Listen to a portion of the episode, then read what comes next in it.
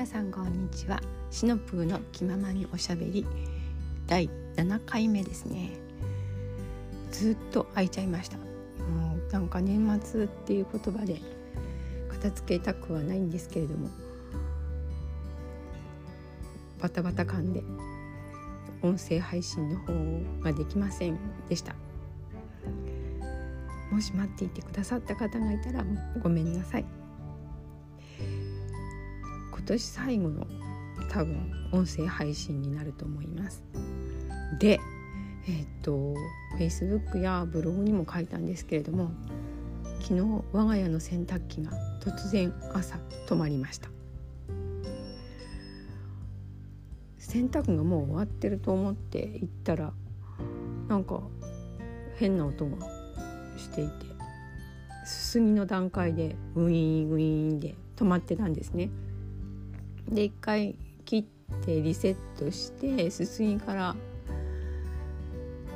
またスタートをしたんですけれども全く動かずあこれはもうダメだと思って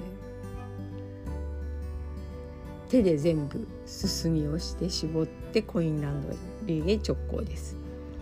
昨日ですよ。年末。この時期に。なぜ？ともうなんか全部力が抜けちゃう感じになりますよね普通は。うん、で思い返してみたんですね。ブログにも書いたんです。重複しちゃってますけどこの洗濯機を買ったのが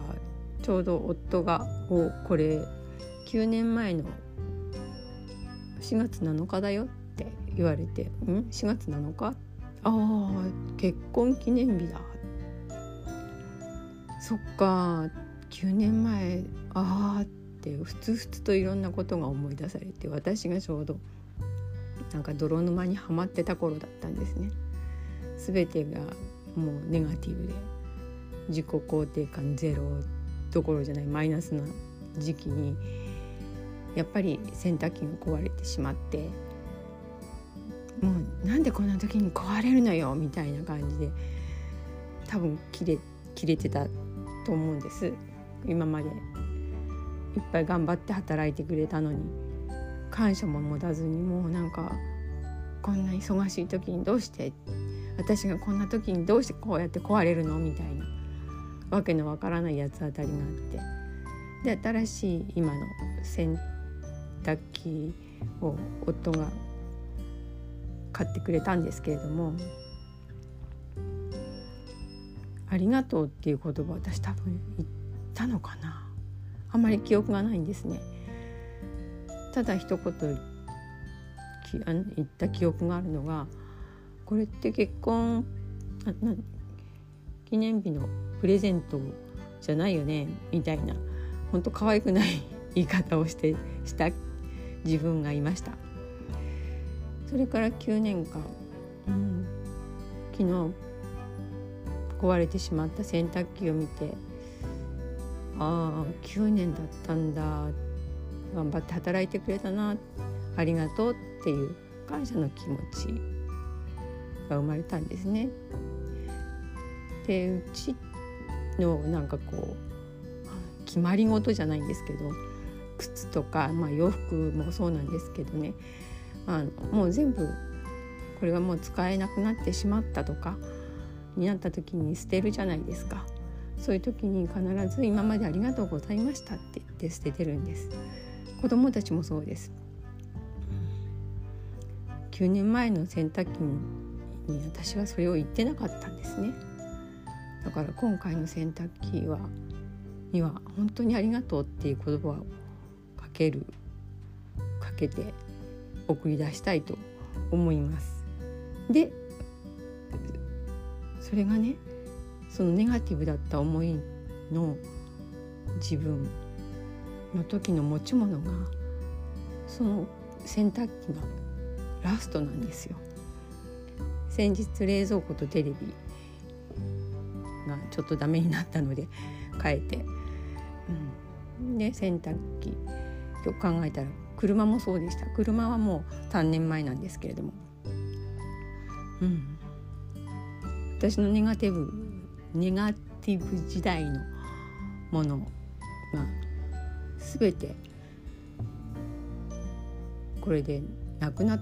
たっていうか、うん、自然とこうしょ壊れて新しくなっていった。そこで私が考えたことっていうか思い思ったことはあ年末の本当に最後の最後に私自身がもうまた新たにスタートできるんだなっていう全部のこう覆いかぶさってた幕が取れる取れたんじゃないかなって思えたんです。だから本当に心からありがとうございましたって言って洗濯機、うん、きれいにしてまあ新しいのは来るのは多分来年なんですけどね。来年ちょっと見に行こうと思思うんですけどそれまではコインランドリー通いをして、うん、その間にこの古い洗濯機をきれいにしてあげようと思います。そんなこんなで年末ギリギリに私自身がまた新たな気持ちになれたことに感謝しなおかつこの音声配信を始められたことそして聞いてくださっている方がリスナーの方がいらっしゃるということに深く感謝します。この1年間ありがとうございましたまた来年もこまめに配信をしていこうと思います皆さんにとって良い年になりますようにではまた。